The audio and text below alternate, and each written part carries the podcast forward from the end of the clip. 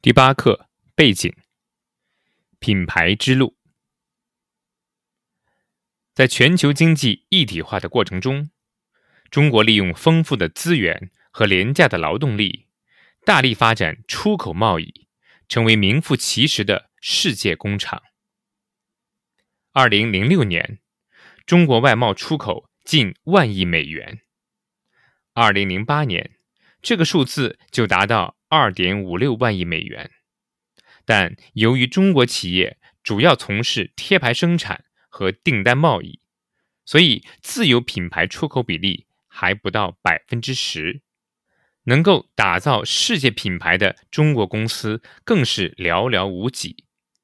Interbrand 亚太首席执行官 Terry Oliver 认为，贴牌生产并非长久之计，因为。只要有人能够生产成本更低、质量更好的产品，它的市场份额也就会随之丧失。因此，打造世界品牌、获得全球消费者的认可，对于大多数中国企业来说是一个全新的挑战。当今全球市场上的领导品牌，几乎都是美日欧的百年老店。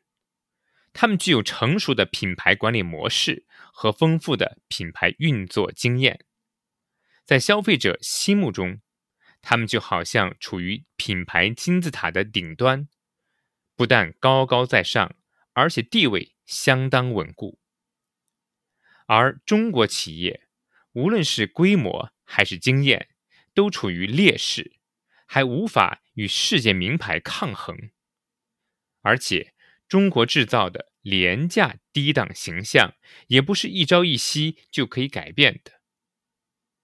有人说，中国企业打造世界品牌的过程，跟从金字塔的最底端向上爬一样艰难。